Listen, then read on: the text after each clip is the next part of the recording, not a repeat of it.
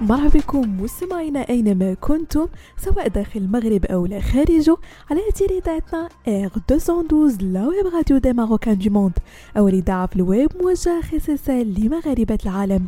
فقرة Care Week مستمعينا كترافقكم مجموعة من المواضيع اللي كتهم الصحة الجسدية والنفسية ديالكم.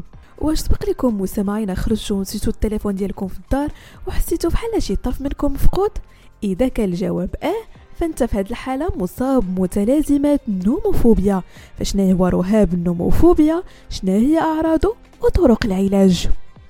النوموفوبيا هي حالة من الرهاب أو الخوف الكبير من أنك تطيح التليفون ديالك أو لا تلفو شيء اللي كيأثر على الحياة اليومية ديال الفرد وكينعكس عليه بمجموعة من الأعراض النفسية والجسدية.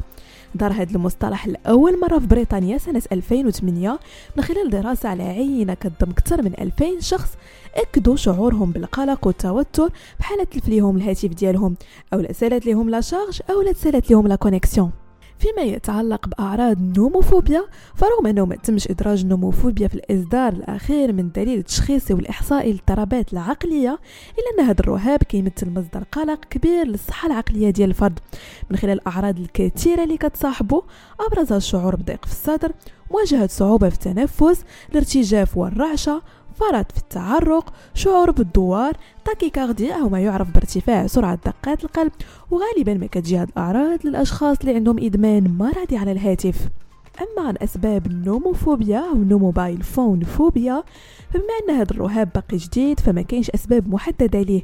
لكن إذا كان الشخص كيعاني من بعض المشاكل النفسية المسبقة بحال الخوف من العزلة ولا القلق الاجتماعي فهادشي كيخليه ديما يكون مرتبط بالتليفون ديالو ويكون علاقة إدمان معاه. لهذا السبب كنلقاو أن هذا الرهاب منتشر بزاف عند المراهقين.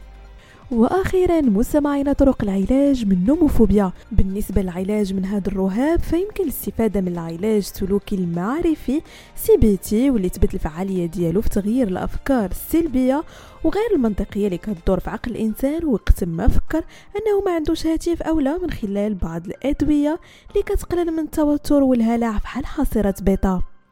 بهذا مستمعينا كنكون وصلنا لنهاية فقرة Care Week نضرب لكم موعد la semaine prochaine كاملة لا تنسوا تابعونا Air 212 la web radio des Marocains du monde